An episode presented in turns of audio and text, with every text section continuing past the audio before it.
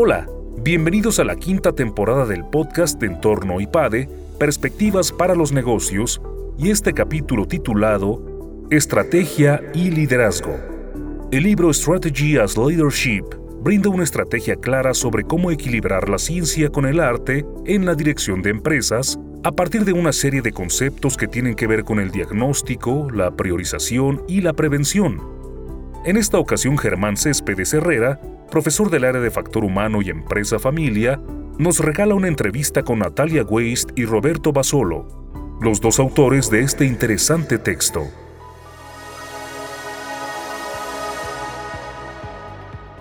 Hoy nos encontramos con Natalia Weiss y Roberto Basolo, profesores titulares del IAE Business School de Argentina y autores del libro Strategy as Leadership, publicado por la Universidad de Stanford, recientemente presentado por Roberto y por Natalia. Queríamos conversar con ellos sobre el contenido del libro, que nos contaran, que nos explicaran, que nos introdujeran todos los conceptos sobre el cambio y la estrategia que manejan en el libro. El primero de ellos, que a mí me llamó la atención y que creo que tiene que ver un poco con este tema de que el liderazgo, la estrategia, son esquemas que tienen que ver con, no son ciencia solamente, sino que también son arte. Me llamaba la atención el título que le pusieron al libro, esta estrategia como liderazgo, y me gustaría que nos contaran, que nos, que nos explicaran por qué decidieron ponerle el libro así y qué hay detrás de este título. Gracias, Germán, por esta invitación a contarles el libro. En realidad, insistimos mucho en el título, era Strategy is leadership. Era como un paso más. No era la estrategia como liderazgo, sino que la estrategia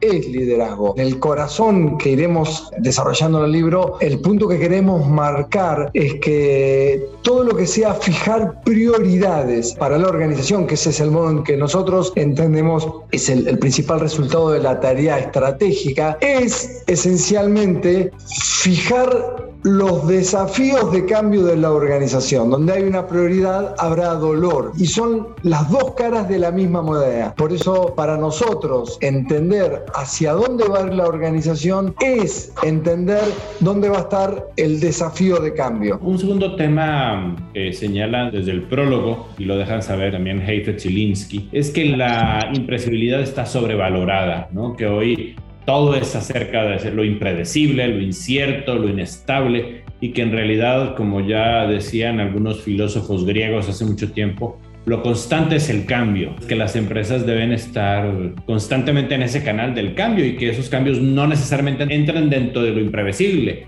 lo predecible es que va a estar cambiando la realidad que las empresas se enfrentan. Nos gustaría, si pudieran apuntar también sobre esta visión, esta perspectiva que le están introduciendo ustedes al tema de la estrategia y el cambio. Como vos bien decís, Germán, estamos en una etapa del mundo donde pareciera que la dimensión de los cambios, la rapidez de los cambios, la importancia de los cambios es eh, inédita, ¿no? Sin embargo, bueno, el cambio per se nos viene acompañando desde siempre. Y también lo que vos también decís, decías, ¿no? Este mundo buca, es como que se ha proliferado una gran cantidad de libros, de artículos, de clases, nosotros en las escuelas lo hacemos, de este mundo que parece tan volátil, tan incierto, tan complejo, tan ambiguo. Y encima, si lo vemos desde esta perspectiva, pareciera como que la pandemia del coronavirus, ¿no? Viene como a coronar esta idea de un mundo que es bastante impredecible. Nosotros no negamos en absoluto la impredecibilidad y de hecho nos hemos dedicado gran parte de nuestra vida académica a estudiar ¿no? lo impredecible, Roberto, o la incertidumbre, Roberto, desde el punto de vista de cómo abordar una, una estrategia organizacional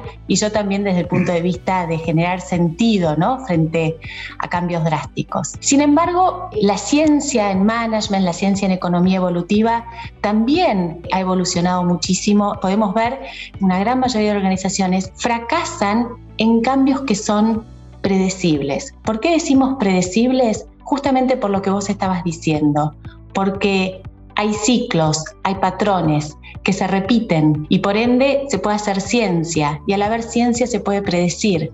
Entonces, nosotros en el libro lo que hacemos es identificar aquellos patrones en el contexto competitivo en el cual están inmersas las organizaciones y te decimos, bueno, hay algunas transiciones que son muy importantes, suficientemente drásticas como para que muchos queden fuera del juego, pero que se pueden predecir. Entonces, si algo se puede predecir y se puede nombrar, se puede abordar. Y eso es lo más importante. Lo que nosotros estamos intentando a través de este libro es ayudar a los equipos de dirección en dos aspectos. Por un lado, a no caer en esa respuesta simplificadora o hasta fácil de decir, es que estamos en un mundo tan impredecible, entonces pareciera como que nos deja a todos sin la responsabilidad de hacer algo, ¿no? Eso por un lado, ¿no? Como ayudarlos a que hay cosas que son impredecibles, pero aunque sea si abordamos muy bien lo predecible, que es a través de lo cual podemos quedar fuera, lo impredecible se puede manejar mejor, vamos a estar mejor preparados, ¿no? Porque a su vez lo impredecible te exacerba los cambios predecibles. Y por el otro lado, y esto sí es muy importante, es darles marcos, marcos de referencia donde el equipo de dirección pueda identificar las señales de esas transiciones a tiempo, pueda a su vez con estos marcos tener un mejor diagnóstico. Entonces decimos que siempre que un problema bien, bien diagnosticado es un problema mitad resuelto, ¿no? Es algo, es una frase muy conocida. A mí me gusta pensar también que un problema diagnosticado a tiempo tiene muchas más chances de ser solucionado sin tanto costo y sin tanto dolor. Entonces, ayudamos a los equipos de dirección a que identifiquen las señales de esas transiciones que inevitablemente van a pasar y que puedan ayudar a su organización movilizándola de una forma adaptativa, y eso es lo que vemos después, a prepararse ¿no? para esos cambios que requieren muchos cambios eh, internos en la organización. ¿no? Entonces, desde ahí es que decimos que la imprevisibilidad está sobrevaluada, ¿no? Y sabemos que es algo quizás provocativo, pero muy necesario. Una de las ideas que atraviesa el libro es esta de que la estrategia como liderazgo es ciencia y es arte. Y hablas también de este aspecto de que la planificación estratégica tiene un componente técnico y tiene un componente de liderazgo, un componente humano, un componente de dirección de personas. A los lectores les encanta esto, oye, en cinco minutos, en tres minutos así, ¿Qué significa esto? ¿Qué significa el componente técnico de la estrategia, la estrategia como ciencia y qué significa el componente arte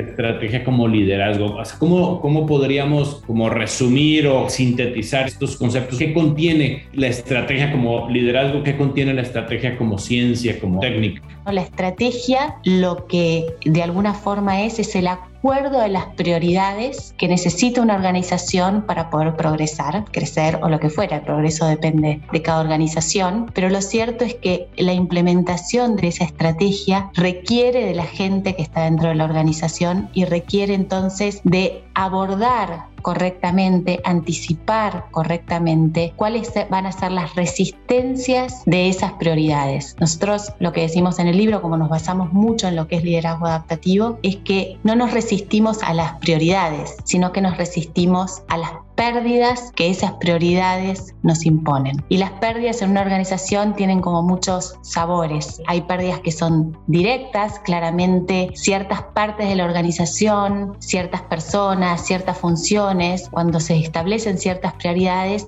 pasan como a un plano distinto, ¿no? Y eso genera una sensación de pérdida. Las prioridades son lo que en general como alta dirección intentamos vender, expandir, mostrar y a través de lo que queremos ilusionar, ¿no? Eso, fantástico, pero la gente no es que se va a resistir a la prioridad, sino que se va a resistir a todo eso que tiene que dejar y todo eso de que deja de ser prioritario a causa de esa prioridad. Entonces, lo que queremos decir como arte es que como alta dirección tenemos que anticipar de dónde van a venir esas resistencias y dedicarnos muchísimo tiempo, esfuerzo, recursos, etcétera, a acompañar aquello que va a dejar de ser prioritario. Es decir, para avanzar en prioridades tenemos que dedicar mucho tiempo en aquello que deja de ser prioritario. La ciencia nos da pistas de por dónde van a venir las nuevas prioridades organizacionales. Ante un fenómeno de cambio como puede ser una disrupción, como la que encuentran los automotrices frente al vehículo eléctrico, o como puede ser ahora que estamos hablando de la prioridad de una recesión, la ciencia nos dice, este es el proceso más plausible bajo el cual se va a desenvolver la industria. Eso facilita la tarea de diagnóstico de lo que tiene que hacer la organización y facilita la respuesta única. Esa respuesta única es la parte de arte. El modelo que nosotros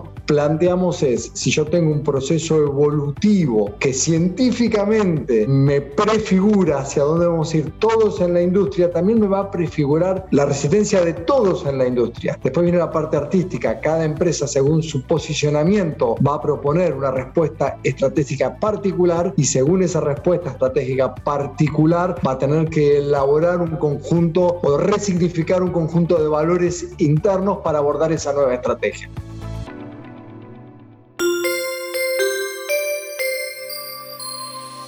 Suscríbete a nuestro canal de YouTube IPADE News Media y visita ipade.mx diagonal blog. En este canal encontrarás videos, artículos e infografías relacionadas con el mundo empresarial de la actualidad y no olvides compartir este contenido. IPADE, The World Calls.